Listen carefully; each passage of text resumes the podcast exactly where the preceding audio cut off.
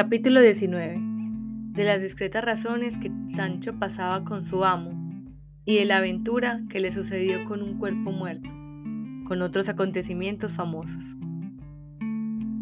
Paréceme, señor mío, que todas estas desventuras que esos días nos han sucedido, sin duda alguna han sido pena del pecado cometido por vuestra merced contra la orden de caballería, no habiendo cumplido el juramento que hizo de no comer pan a manteles y con la reina folgar, con todo aquello que a eso se sigue, y vuestra merced juró de cumplir, hasta quitar aquel almete de malandrino, o como se llama el moro, que no me acuerdo bien.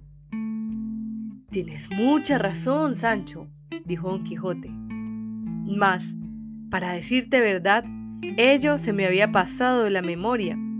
Y también puedes tener por cierto que por la culpa de no habérmelo tú recordado, te sucedió aquello de la manta. Pero yo haré la enmienda. ¿Qué modos hay de composición en la orden de la caballería para todo? Pues, ¿juré yo algo por dicha? respondió Sancho. No importa que no hayas jurado, dijo Don Quijote. Basta que yo entiendo de que participantes no estás muy seguro y, por sí o por no, no será malo proveernos de remedio.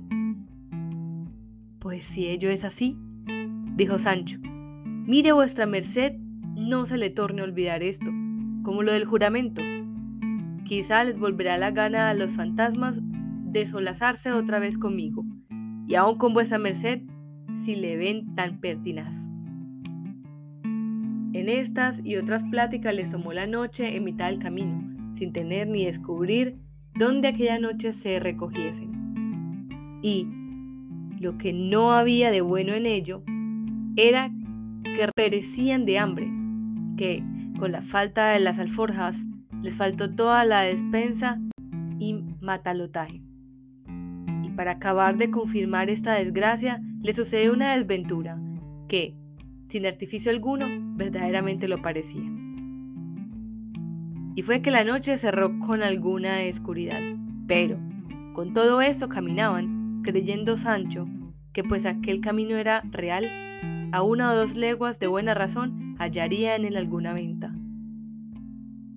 Yendo pues de esta manera, la noche oscura, el escudero hambriento y el amo con gana de comer, vieron que por el mismo camino que iban venían hacia ellos gran multitud de lumbres, que no parecían sino estrellas que se movían.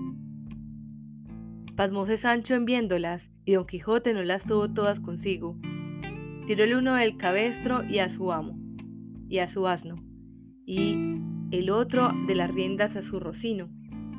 Y estuvieron quedos mirando atentamente lo que podría ser aquello, y vieron que las lumbres se iban acercando a ellos, y mientras más se llegaban, mayores parecían, a cuya vista Sancho comenzó a temblar como un azorado y los cabellos de la cabeza se le erizaron a don Quijote, el cual, animándose un poco, dijo, Esta, sin duda, Sancho, debe de ser grandísima y peligrosísima aventura, donde será necesario que yo muestre todo mi valor y esfuerzo. Desdichado de mí, respondió Sancho. Si acaso esta aventura fuese de fantasmas, como me lo va pareciendo, ¿a dónde habrá costillas que la sufran? Más fantasmas que sean, dijo Don Quijote. No consentiré yo que te toque en el pelo de la ropa. Que si la otra vez se burlaron contigo fue porque no pude yo saltar las paredes del corral. Pero ahora estamos en campo raso, donde podré yo, como quisiese, esgrimir mi espada. Y si le encantan y encometen, como la otra vez lo hicieron, dijo Sancho, ¿Qué aprovechará estar en campo abierto o no? Con todo esto, replicó don Quijote, te ruego, Sancho, que tengas buen ánimo, que la experiencia te hará entender el que yo tengo. Si tendré, si a Dios place, respondió Sancho. Y, apartándose los dos a un lado del camino, tornaron a mirar atentamente lo que aquello de aquellas lumbres que caminaban podría ser y de allí a muy poco descubrieron muchos encamisados, cuya tenebrosa visión de todo punto remató el ánimo de Sancho Panza, el cual comenzó a dar diente con diente, como quien tiene frío de cuartana, y creció más el batir y dentellar cuando distintamente vieron lo que era, porque descubrieron hasta veinte encamisados, todos a caballo, con sus hachas encendidas en las manos, detrás de los cuales venía una litera cubierta de luto, a la cual seguían otros seis de a caballo, enlutados hasta los pies de las mulas, que bien vieron que no eran caballos del sosiego con que caminaban. Iban los encamisados murmurando entre sí, con una voz baja y compasiva. Esta extraña visión, a tales horas y en tal despoblado, bien basaba para poner miedo en el corazón de Sancho, y aún en el de su amo. Y así fuera en cuanto a Don Quijote, que ya Sancho había dado al través con todo su esfuerzo. Lo contrario le avino a su amo, al cual, en aquel punto se le representó en su imaginación al vivo que aquella era una de las aventuras de sus libros. Figurósele que la litera eran andas donde debía de ir algún mal ferido o muerto caballero, cuya venganza a él solo estaba reservada. Y sin hacer otro discurso, enrizó su lanzón, púsose bien en la silla y con gentil brío y continente se puso en la mitad del camino por donde los encamisados forzosamente habían de pasar.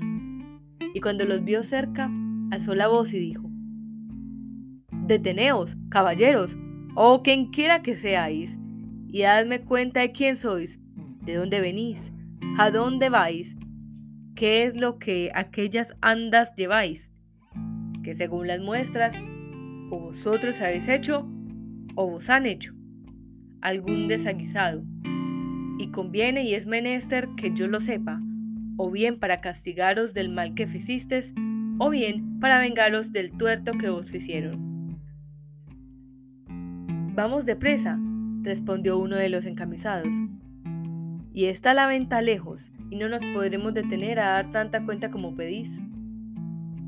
Y picando la mula, pasó adelante.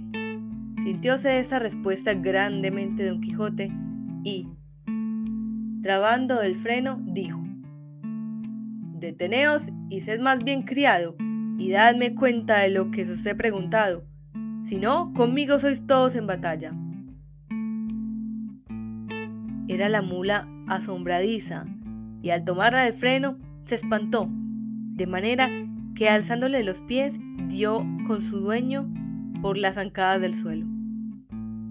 Un mozo que iba de pie, viendo caer al encamisado, comenzó a denostar a don Quijote, el cual, ya encolerizado, sin esperar más, enristrando su lanzón, arremetió a uno de los enlutados, y, malherido, dio con él en la tierra, y revolviéndose por los demás, era cosa de ver con la presteza que los acometía y desbarataba, que no parecía sino que en aquel instante le había nacido alas a Rocinante, según andaba de ligero y orgulloso.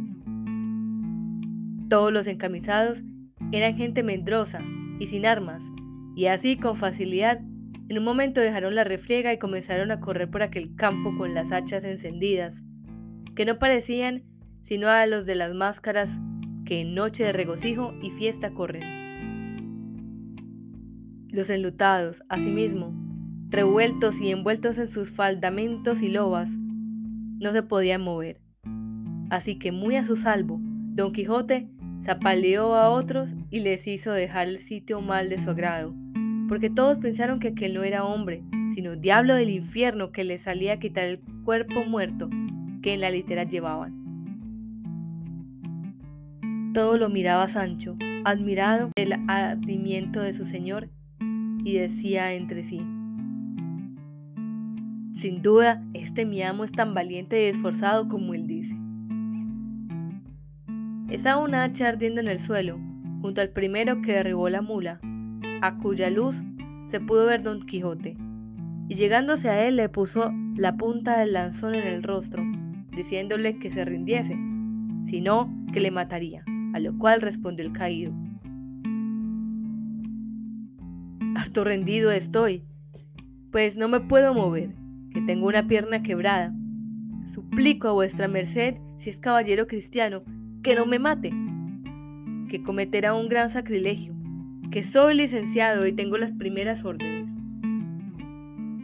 Pues, ¿quién diablos os ha traído aquí? dijo don Quijote, siendo hombre de iglesia. ¿Quién, señor? replicó el caído.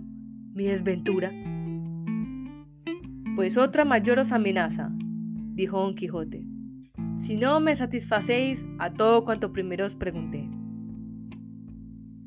Con facilidad será vuestra merced satisfecho, respondió el licenciado.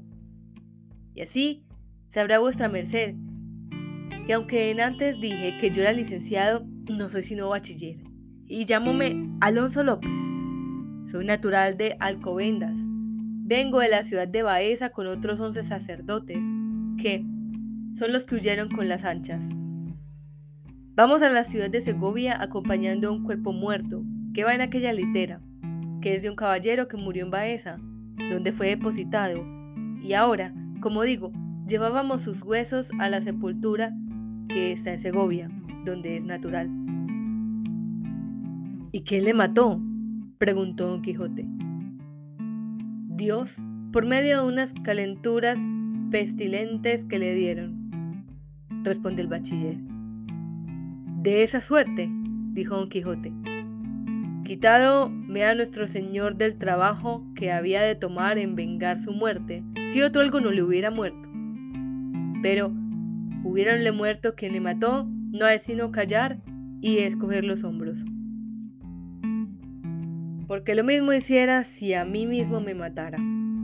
Y quiero que sepa vuestra reverencia que yo soy un caballero de la Mancha, llamado Don Quijote, y es mi oficio y ejercicio andar por el mundo enderezando tuertos y desfaciendo agravios. No sé cómo puede hacer eso de enderezar tuertos, dijo el bachiller. Pues a mí de derecho me habéis vuelto tuerto, dejándome una pierna quebrada, la cual no se verá derecha en todos los días de su vida. Y el agravio que en mí habéis deshecho ha sido dejarme agraviado de manera que me quedaré agraviado para siempre y harta desventura ha sido topar con vos, que vais buscando aventuras. No todas las cosas, respondió don Quijote, suceden de un mismo modo. El daño estuvo, señor bachiller Alonso López, en venir, como veníades, de noche, vestidos con aquellas sobrepellices y con las hachas encendidas, rezando, cubiertos de luto, que propiamente semejábases cosa mala del otro mundo.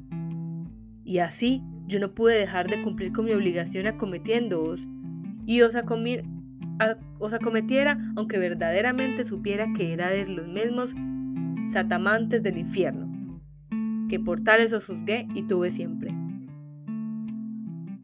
Ya que así lo ha querido mi suerte, dijo el bachiller, suplico a vuestra merced, señor caballero andante, que tan mala andanza me ha dado, me ayude a salir de debajo de esta mula que me tiene tomada la pierna y entre el estribo y la silla.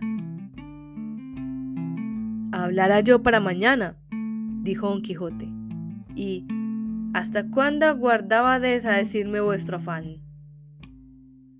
Dio luego voces a Sancho Panza que lo viniese, pero él no se curó de venir, porque andaba ocupado desvalijando una acémila de repuesto que traían aquellos buenos señores, bien bastecida de cosas de comer.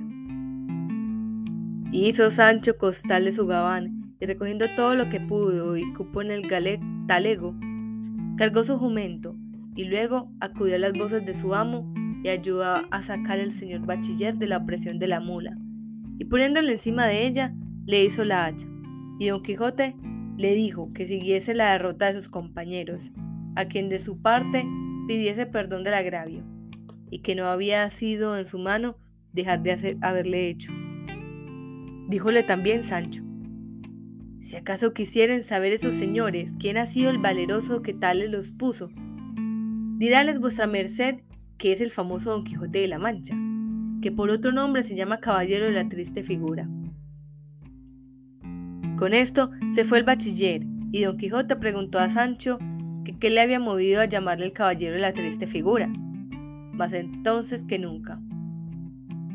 No se lo diré, respondió Sancho, porque le he estado mirando un rato a la luz de aquella hacha que lleva aquel malandante, y verdaderamente tiene vuestra merced la más mala figura, que poco acá, que jamás he visto, y debe lo de haber causado, o ya el cansancio de este combate, o ya la falta de muelas y dientes.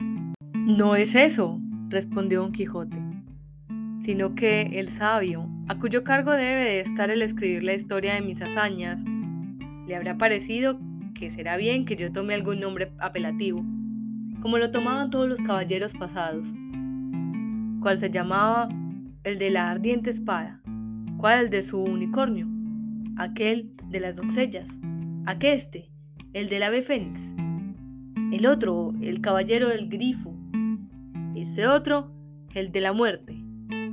Y por estos nombres e insignias eran conocidos por toda la redondez de la tierra. Y así, digo que el sabio, ya dicho, te habrá puesto en la lengua y en el pensamiento ahora que me llamases el caballero de la triste figura. Como pienso llamarme desde hoy en adelante. Y para que mejor me cuadre tal nombre, determino de hacer pintar, cuando haya lugar, en mi escudo, una muy triste figura. No hay para qué gastar tiempo y dinero en hacer esa figura, dijo Sancho. Si no, lo que se ha de hacer es que vuestra merced descubra la suya y el rostro a los que le mirasen, que, sin más ni más, y sin otra imagen ni escudo, le llamarán el de la triste figura. Y créame que le digo la verdad, porque le prometo a vuestra merced, señor, y esto se ha dicho en burlas, que le hace tan mala cara la hambre y la falta de muelas, que, como ya tengo dicho, se podrá muy bien excusar la triste pintura. Trióse Don Quijote del donaire de Sancho, pero con todo, propuso de llamarse de aquel nombre en pudiendo pintar su escudo, o rodela como había imaginado. Y eso volvió el bachiller y le dijo a Don Quijote, Olvidábaseme de decir que advierta vuestra merced lo que queda descomulgado por haber puesto las manos violentamente en cosa sagrada. Justa y lud, siquis siedente, diabolo, etc. No entiendo ese latín, respondió don Quijote. Mas yo sé bien que no puse las manos, sino este lanzón. Cuanto más que yo no pensé que ofendía a sacerdotes ni a cosas de la iglesia, a quien respeto y adoro como católico y fiel cristiano, sino a fantasmas y a vestiglos de otro mundo. Y cuando eso así fuere, en la memoria tengo lo que le pasó a Sir Ruiz Díaz, cuando quebró la silla del embajador de aquel rey delante de su santidad el Papa, lo cual lo descomulgó, y anduvo aquel día el buen Rodrigo de Vivar como muy honrado y valiente caballero. En oyendo esto el bachiller se fue, como queda dicho, sin replicarle palabra. Quisiera don Quijote mirar si el cuerpo que venía en la litera eran huesos o no, pero no lo consintió Sancho, diciéndole, Señor, vuestra merced ha acabado esta peligrosa aventura lo más a su salvo de todas las que yo he visto. Esta gente, aunque vencida y desbaratada, podría ser que cayese en cuenta de que los venció sola una persona, y corridos y avergonzados de esto, volviesen a rehacerse y buscarnos, y nos diesen en qué entender. El momento está como conviene, la montaña cerca, la hambre carga. No hay que hacer sino retirarnos con gentil compás de pies, y como dicen, vayas el muerto a la sepultura y el vivo a la hogaza. Y, Antecogiendo su asno, rogó a su señor que le siguiese, el cual, pareciéndole que Sancho tenía razón, sin volverle a replicar, le siguió. Y a poco trecho que caminaban por entre las montañuelas, se hallaron en un espacioso y escogido valle, donde se apearon, y Sancho alivió el jumento, y tendidos sobre la verde hierba, con la salsa de su hambre, almorzaron, comieron y merendaron y cenaron a un mismo punto satisfaciendo sus estómagos con más de una fiambrera que los señores clérigos del difunto, que pocas veces se dejan mal pasar, en la sémila de su repuesto traían. Mas, sucedióles otra desgracia, que Sancho la tuvo con la peor de todas, y fue que no tenían vino que beber, ni aun agua que llevar a la boca. Y acosados de la sed, dijo Sancho, viendo que el prado donde estaban estaba colmado de verde menuda hierba, lo que se irá en el siguiente capítulo.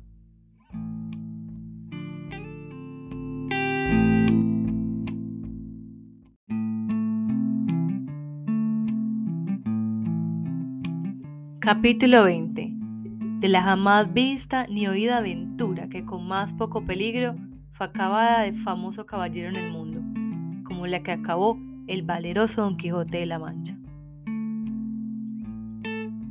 No es posible, señor mío, sino que estas hierbas dan testimonio de que por aquí cerca debe de ser alguna fuente o arroyo que estas hierbas humedece. Y así, será bien que veamos un poco más adelante que ya toparemos donde podamos mitigar esta terrible sed que nos fatiga, que sin duda causa mayor pena que la hambre. Parecióle bien el consejo a Don Quijote, y tomando de la rienda Rocinante y Sancho del cabestro a su asno, después de haber puesto sobre él los relieves que de la cena quedaron, comenzaron a caminar por el prado arriba a tiento, porque la oscuridad de la noche no les dejaba ver cosa alguna. Mas no hubieran andado doscientos pasos cuando llegó a sus oídos un grande ruido de agua, como de que algunos grandes y levantados riscos se despeñaban. Alegróles el ruido en gran manera, y parándose a escuchar hacia qué parte sonaba, oyeron a deshora todo otro estruendo que les sacó el contento del agua, y especialmente a Sancho, que naturalmente era medroso y de poco ánimo. Digo que oyeron que daban unos golpes a compás, cierto crujir de hierros y cadenas, que acompañaban el curioso estruendo del agua, que pudieran pavor a cualquier otro corazón que no fuera el de Don Quijote. Era la noche, como se ha dicho, escura, y ellos acertaron a entrar donde unos árboles altos, cuyas hojas, movidas de blando viento, hacían un temeroso y manso ruido. De manera que la soledad el sitio, la oscuridad, el ruido del agua con el susurro de las hojas. Todo causaba horror y espanto, y más cuando vieron que ni los golpes cesaban, el viento dormía, ni la mañana llegaba. Añadiéndose a esto el ignorar el lugar donde se hallaban. Pero Don Quijote, acompañado de su intrépido corazón, saltó sobre Rocinante, y embrazando su rodela, terció su lanzón y dijo,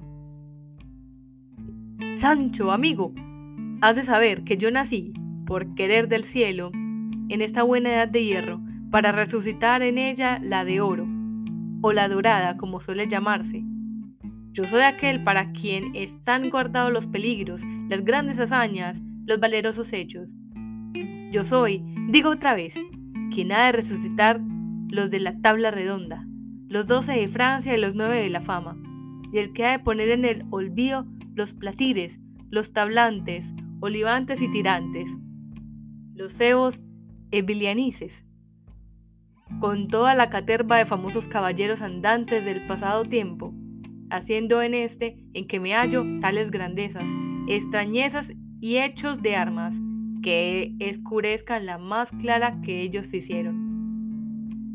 Bien notas, escudero fiel y leal, las tinieblas de esta noche, su extraño silencio, el sordo y confuso estruendo de esos árboles, el temeroso ruido de aquella agua en cuya busca venimos, que parece que se despeña y derrumba desde altos montes de la luna, y aquel incesable golpear que nos hiere y lastima los oídos, las cuales cosas, todas juntas y cada una por sí, son bastantes a infundir miedo, temor y espanto en el pecho del mismo Marte cuando más en aquel que no está acostumbrado a semejantes acontecimientos y aventuras.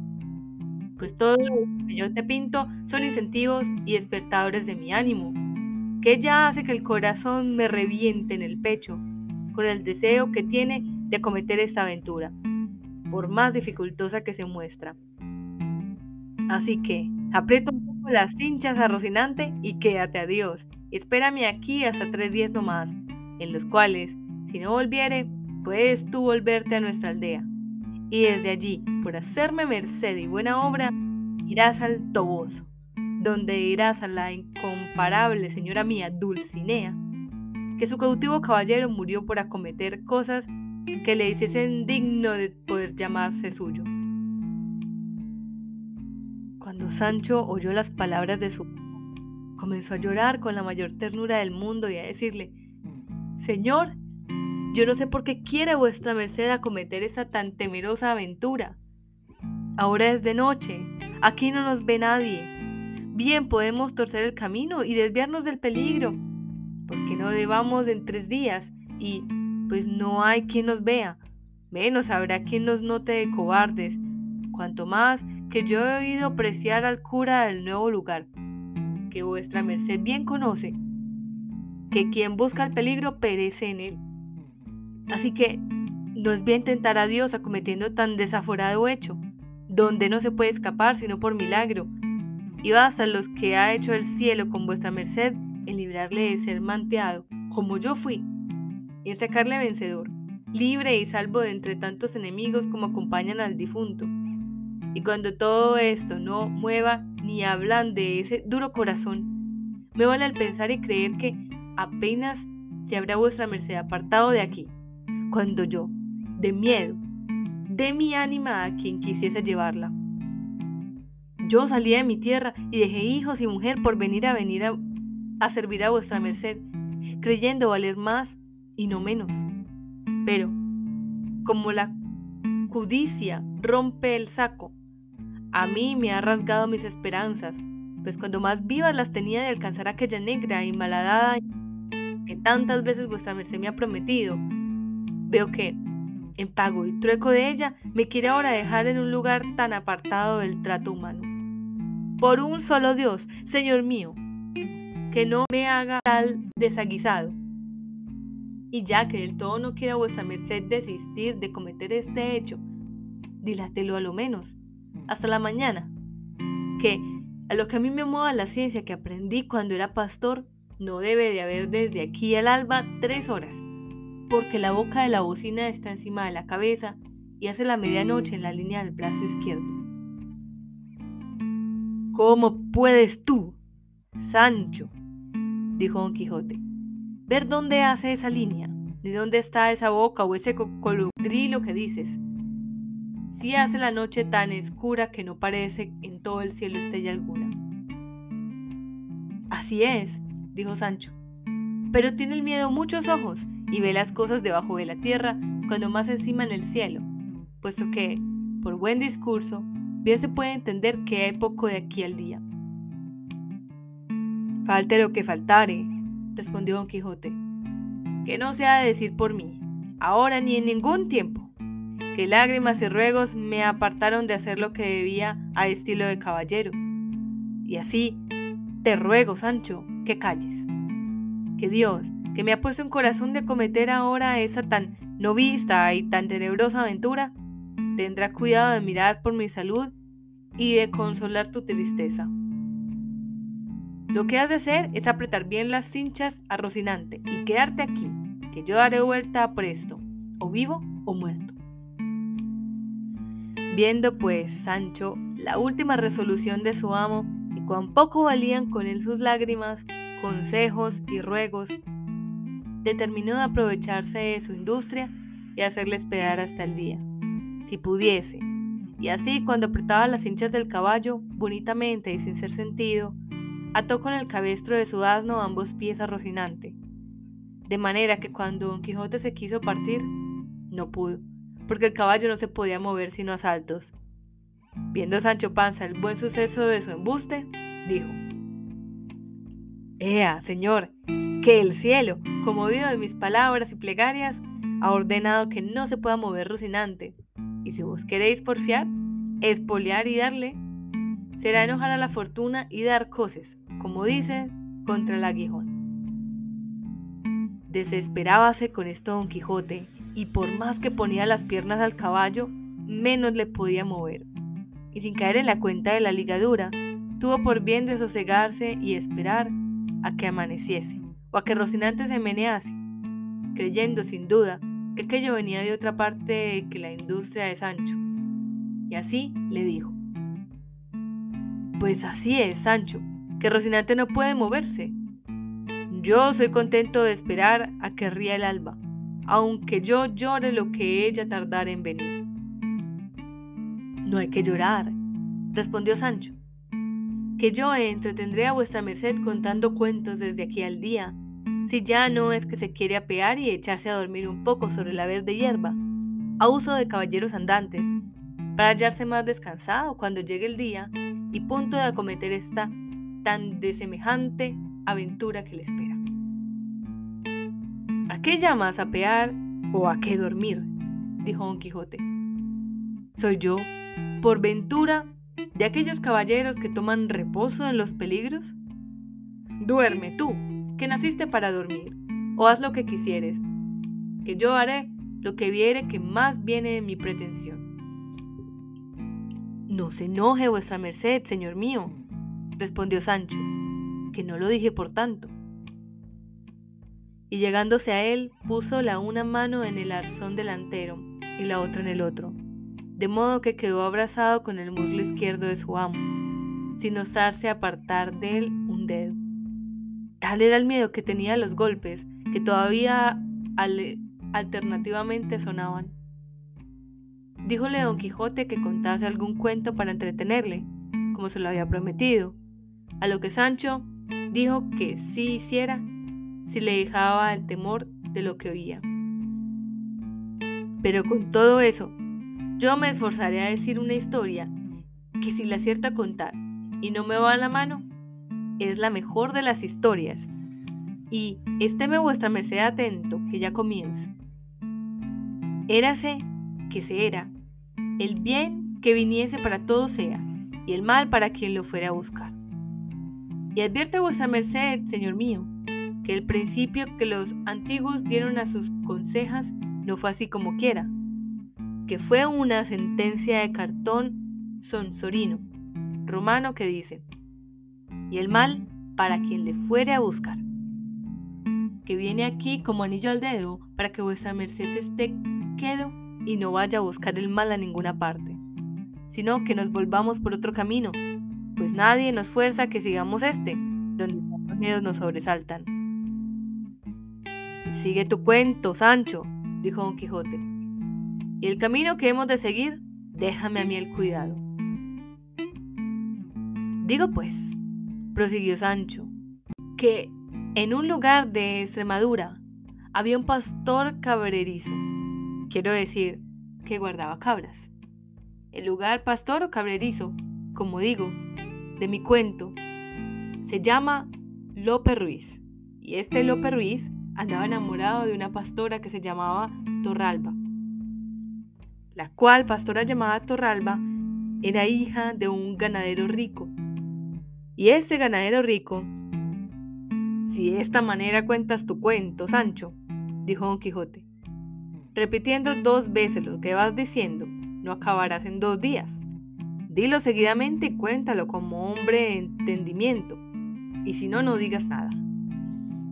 De la misma manera que yo lo cuento, respondió Sancho, se cuentan en mi tierra todas las consejas, y yo no sé contarlo de otra, ni es bien que vuestra merced me pida que haga esos nuevos. Di como quisieres, respondió Don Quijote, que pues la suerte quiere que no pueda dejar de escucharte, prosigue. Así que, Señor mío de mi ánima, prosiguió Sancho, que como ya tengo dicho, ese pastor andaba enamorado de Torralba, la pastora, que era la moza rolliza, sahareña, y tiraba algo a hombruna, porque tenía unos pocos de bigotes, que parece que ahora veo. Luego, ¿la conociste tú? dijo Don Quijote. No la conocí yo, respondió Sancho, pero quien me contó este cuento dijo que era tan cierto y verdadero que podía bien, cuando lo contase a otro, afirmar y jurar que lo había visto todo. Así que, yendo días y viniendo días, el diablo, que no duerme y que todo lo añasca, hizo de manera que el amor que el pastor tenía a la pastora se volviese en homecillo y mala voluntad. Y la causa fue según malas lenguas, una cuenta cantidad de celillos que ella le dio. Tales que pasaban de la raya y llegaban al obedado, y fue por tanto que el pastor se aborreció de allí adelante, que por no verla, se quiso sentar de aquella tierra e irse donde sus ojos no la viesen jamás. La torralba, que se vio desdeñada del Lope, luego le quiso bien, más que nunca le había querido.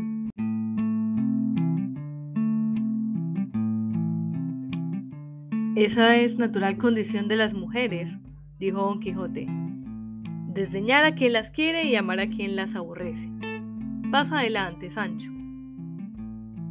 Sucedió, dijo Sancho, que el pastor puso por obra su determinación y antecogiendo sus cabras se encaminó por los campos de Extremadura para pasarse a los reinos de Portugal.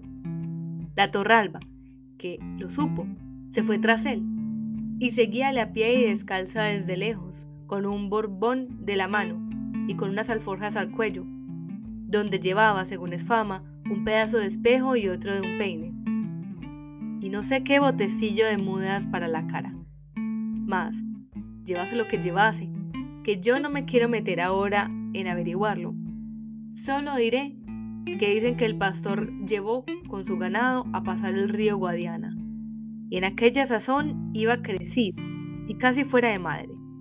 Y por la parte que llegó no había barca ni barco, ni quien le pasase a él ni a su ganado de la otra parte, de lo que se congojó mucho, porque veía que la torralba venía ya muy cerca y le había de dar mucha pesadumbre con sus ruegos y lágrimas.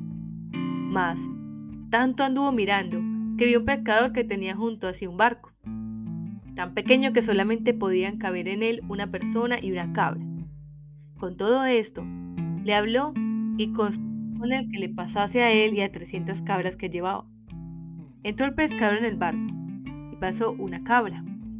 Volvió y pasó otra. Tornó a volver y tornó a pasar otra. Tenga vuestra merced cuenta en las cabras que el pescador va pasando, porque si se pierde una de memoria, se acabará el cuento y no será posible contar más palabra de él. Sigo pues, y digo que el desembarcadero de la otra parte estaba lleno y cieno y resbaloso, y tardaba el pescador mucho tiempo en ir y volver. Con todo esto, volvió por otra cabra, y otra, y otra. Haz cuenta que las pasó todas, dijo don Quijote. No andes yendo y viniendo de esa manera, que no acabarás de pasarlas en un año. ¿Cuántas han pasado hasta ahora? dijo Sancho. Yo qué diablo sé, respondió don Quijote. He ahí lo que yo dije, que tuviese buena cuenta. Pues, por Dios, que se ha acabado el cuento, que no hay pasar adelante. ¿Cómo puede ser eso? respondió don Quijote. Tan de esencia de la historia es saber si las cabras que han pasado por estento que si se yerra una del número no puede seguir adelante con la historia? No, señor, en ninguna manera, respondió Sancho, porque así como yo pregunté a vuestra merced que me dijese cuántas cabras habían pasado, y me respondió que no sabía, en aquel mismo instante se me fue a mí en la memoria cuanto me quedaba por decir, y a fe que era de mucha virtud y contento. De modo, dijo Don Quijote, que ya la historia es acabada. Tan acabada como mi madre, dijo Sancho. Dígote de verdad, respondió Don Quijote, que tú has contado una de las más nuevas consejas, cuento o historia que nadie pudo pensar en el mundo, que tal modo de contarla ni dejarla jamás se podrá ver ni habrá visto en toda la vida, aunque no esperaba yo otra cosa de tu buen disgusto mas, no me maravillo, pues quizá estos golpes que no cesan te deben de tener turbado el entendimiento. Todo puede ser, respondió Sancho. Mas yo sé que en lo de mi cuento no hay más que decir. De allí se acaba o comienza el hierro en la cuenta del pasaje de las cabras. Acaba enhorabuena donde quisiere, dijo Don Quijote, y veamos si se puede mover Rocinante tornóle a poner las piernas, y él tornó a dar saltos y a estarse quieto. Tanto estaba de bien atado. Pues esto parece ser o el frío de la mañana que ya venía, o que Sancho hubiese cenado algunas cosas lenitivas, o que fuese cosa natural, que es lo que más se debe creer. A él le vino en voluntad y deseo de hacer lo que otro no pudiera hacer por él. Mas era tanto el miedo que había entrado en su corazón que no osaba apartarse un negro de uña de su amo. Pues pensar de no hacer lo que tenía gana tampoco era posible. Y así lo que hizo, por bien de paz, fue soltar la mano derecha que tenía asida al arzón trasero, con la cual, bonitamente y sin humor alguno, le soltó la lazada corrediza con que los calzones lo sostenían, sin ayuda de otra alguna, y en quitándosela, dieron luego abajo y se le quedaron como grillos. Tras esto, alzó la camisa lo mejor que pudo y echó el aire entre ambas posaderas, que no eran muy pequeñas. De hecho esto, que él pensó que era lo más que tenía que hacer para salir de aquel terrible aprieto y angustia, le sobrevino otra mayor, que fue que le pareció que no podía mudarse sin hacer estrépito ruido, y comenzó a apretar los dientes y a encoger los hombros, recogiendo en sí el aliento todo cuanto podía.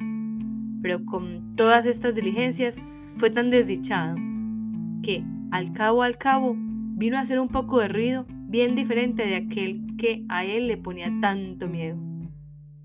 Oyólo Don Quijote y dijo, ¿qué rumor es ese, Sancho? No sé, señor, respondió él.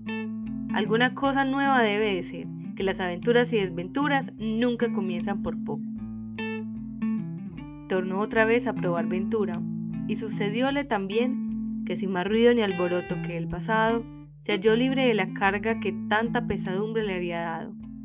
Mas, como Quijote tenía el sentido del olfato tan vivo como el de los oídos, y Sancho estaba tan junto y cosido con él que casi por línea recta subían los vapores hacia arriba. No se pudo escuchar de que algunos no llegasen a sus narices. Y apenas hubieron llegado cuando él fue al socorro, apretándolas entre los dedos, y con tono algo gangoso dijo, Paréceme, Sancho, que tienes mucho miedo. Sí tengo, respondió Sancho, mas, ¿en qué lo echa de ver vuestra merced ahora más que nunca? En que ahora más que nunca hueles, y no a ámbar, respondió don Quijote. Bien podrá ser, dijo Sancho, mas yo no tengo la culpa, sino vuestra merced que me trae a deshoras y por estos no acostumbrados pasos. Retírate tres o cuatro para allá, amigo, dijo don Quijote. Todo esto sin quitarse los dedos de las narices. Y desde aquí adelante ten más cuenta con tu persona y con lo que debes a la mía, que la mucha conversación que tengo contigo ha engendrado este menosprecio. Apostaré, replicó Sancho, que piensa vuestra merced que yo he hecho de mi persona alguna cosa que no deba. Peor es me hallo, amigo Sancho, respondió don Quijote. En estos coloquios y estos semejantes pasaron la noche amo y mozo. Mas, viendo Sancho que a más andar se veía la mañana, con mucho tiento desligó a Rocinante y se ató los calzones. Como Rocinante se vio libre, aunque él de suyo no era nada brioso, parece que se resintió y comenzó a dar manotadas porque corbetas, con perdón suyo, no las sabía hacer. Viendo pues don Quijote que ya Rocinante se movía, lo tuvo buena señal y creyó que lo era de que acometiese aquella temerosa aventura. Acabó en esto de descubrirse el alba y de parecer distintamente las cosas, y vio don Quijote que estaba entre los árboles altos, que ellos estaban castaños, que hacen la sombra muy escura. Sintió también que el golpear no cesaba, pero no vio quién lo podía causar, y así sin más detenerse, hizo sentir las espuelas a Rocinante, y tornando a despedirse de Sancho, le mandó de allí que allí le aguardase tres días, a lo más largo, como ya otra vez se lo había dicho, y que si el cabo de ellos no hubiese vuelto, tuviese por cierto que Dios había sido servido de que en aquella peligrosa aventura se le acabasen sus días.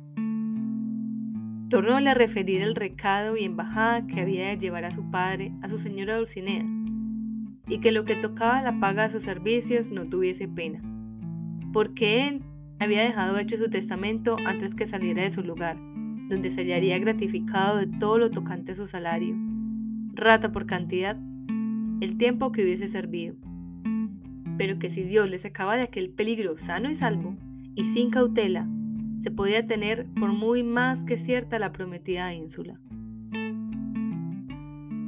De nuevo tornó a llorar Sancho, oyendo de nuevo las lastimeras razones de su buen señor, y determinó de no dejarle hasta el último tránsito y fin de aquel negocio. De esas lágrimas y determinación tan honrada de Sancho, saca el autor de esa historia que debería de ser bien nacido y por lo menos cristiano viejo cuyo sentimiento enterneció algo a su amo, pero no tanto que mostrase flaqueza alguna. Antes, disimulando lo mejor que pudo, comenzó a caminar hasta la parte por donde le pareció que el ruido del agua del golpear venía. Seguíale Sancho a pie, llevando, como tenía de costumbre, el cabestro a su jumento, perpetuo compañero de sus prósperas y adversas fortunas y habiendo andado una buena pieza por entre aquellos castaños y árboles sombríos, dieron en su padecillo que al pie de algunas altas peñas se hacía, de las cuales se precipitaba un grandísimo golpe de agua. Al pie de las peñas estaban unas casas mal hechas, que más parecían ruinas de edificios que casas, de entre las cuales advirtieron que salía el ruido y estruendo de aquel golpear, que aún no cesaba. Alborotóse Rocinante con el estruendo del agua y de los golpes, y sosegándole a Don Quijote, se fue llegando poco a poco a las casas, encomendándose de todo corazón a su señora, suplicándole que en aquella temerosa jornada y empresa de favorecerle, y de camino, se encomendara también a Dios, que no le olvidase. No se le quitaba a Sancho del lado, el cual alargaba cuanto podía el cuello y la vista por entre las piernas de Rocinante, por ver si vería ya lo que tan suspenso y medroso le tenía. Otros cien pasos serían los que anduvieron, cuando al doblar de una punta pareció descubierta y patente la misma causa, sin que pudiese ser otra, de aquel horrísono y, para ellos, espantable ruido, que tan suspensos y medrosos toda la noche los había tenido y eran, si no más, oh lector, por pesadumbre y enojo, seis mazos de tabán que con sus alternativos golpes aquel estruendo formaban. Cuando Don Quijote vio lo que era, enmudeció y pasmóse de arriba abajo. Miróle Sancho y vio que tenía la cabeza inclinada sobre el pecho, con muestras de estar corrido. Miró también Don Quijote a Sancho, y viole que tenía los carrillos hinchados y la boca llena de risa, con evidentes señales de querer reventar con ella, y no pudo su melancolía tanto con él, que a la vista de Sancho pudiese dejar de reírse. Y como vio Sancho que su amo había comenzado, soltó la presa de manera que tuvo necesidad de apretarse las hijadas con los puños, por no reventar riendo. Cuatro veces sosegó y otras tantas volvió su risa con el mismo ímpetu que primero, de lo cual ya daba el diablo Don Quijote, y más, cuando le oyó decir, como por modo de fisga, Has de saber, oh, amigo Sancho, que yo nací, por querer del cielo, en esta nuestra edad de hierro, para resucitar en ella la dorada o de oro. Yo soy aquel para quien están guardados los peligrosos, las hazañas grandes, los valerosos hechos. Y por aquí fue repitiendo todas las más razones que Don Quijote dijo la vez primera que oyeron los temerosos golpes. Viendo pues Don Quijote que Sancho hacía burla de él, se corrió y enojó en tanta manera que alzó el lanzón y le asestó los palos, tales que si como lo recibió en las espaldas lo recibiera en la cabeza, quedara libre de pagarle el salario, si no fuera a sus herederos. Viendo Sancho que sacaba tan malas veras de sus burlas, con temor de que su amo no pasase adelante con ellas, con mucha humildad le dijo, Sosiéguese vuestra merced, que por Dios que me burlo. Pues, porque os burláis, no me burlo yo, respondió don Quijote. Venid acá, señor alegre, para haceros a vos, que, si como esos fueron mazos de batán, fueran otra peligrosa aventura, no habría yo mostrado el ánimo que convenía para emprenderla y acabarla. Estoy yo obligado, a dicha, siendo como soy, caballero, a conocer y distinguir los sones y saber cuáles son de batán o no. Y más, que podría ser, como es verdad, que no los he visto en mi vida, como vos lo habéis visto, como villano ruin que sois, criado y nacido entre ellos. Si no, haced vos que estos seis mazos se vuelvan en seis jayanes, y echádmelos a las barbas unos a otros, y todos juntos. Y cuando yo no diré con todos patas arriba, haced de mí la burla que quisieres. No haya más, señor mío, replicó Sancho, que yo confieso que he andado algo risueño en demasía, pero dígame vuestra merced, ahora que estamos en paz. Así Dios le saque todas las desventuras que le sucedieren tan sano y salvo como le ha sacado esta. ¿No ha sido cosa de reír? ¿Y lo es de contar el gran miedo que hemos tenido? A lo menos el que yo tuve, de que vuestra merced ya yo sé que no me conoce, ni sabe que es temor ni espanto.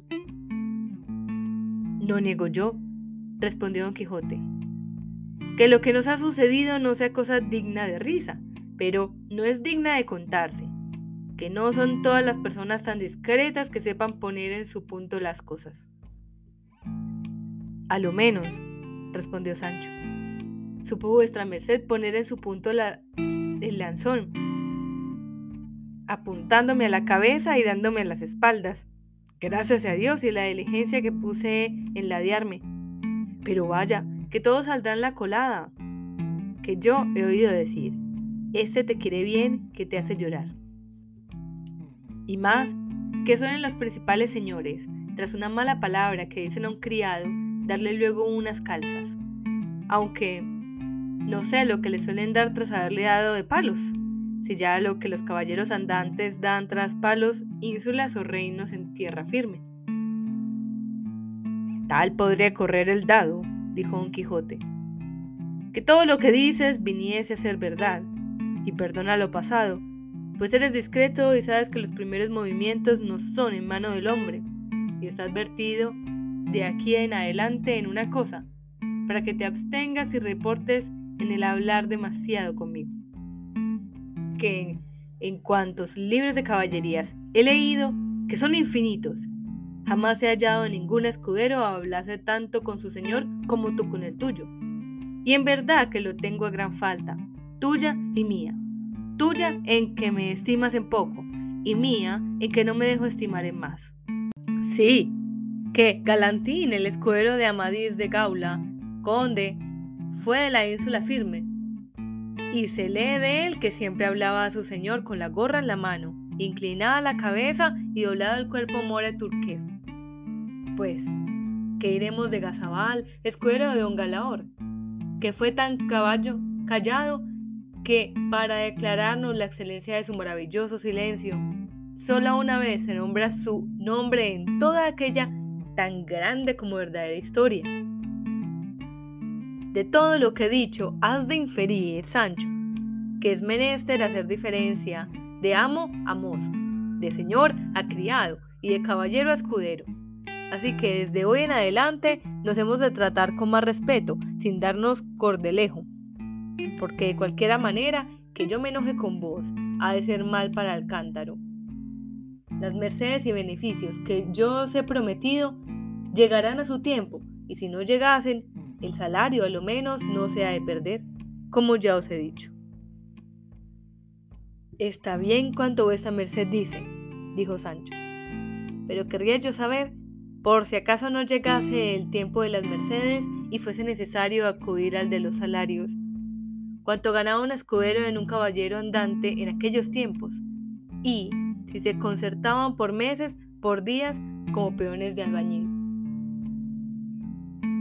No creo yo, respondió don Quijote, que jamás los tales escuderos estuvieron a salario, sino a merced, Y si yo ahora te le he enseñado a ti en el testamento cerrado que dejé en mi casa, fue por lo que podía suceder, que aún no sé cómo prueba en estos tan calamitosos tiempos nuestros, la caballería. Y no querría que por pocas cosas penase mi ánima en el otro mundo. Porque quiero que sepa, Sancho, que en él no hay estado más peligroso que el de los aventureros. Así es verdad, dijo Sancho, pues solo el ruido de los mazos de un batán pudo alborotar y desasosegar el corazón de un tan valeroso andante aventurero como es vuestra merced. Mas, bien puede estar seguro que de aquí en adelante no despliegue mis labios para hacer donaire de las cosas de vuestra merced, sino fuere para honrarle como mi amo y señor natural.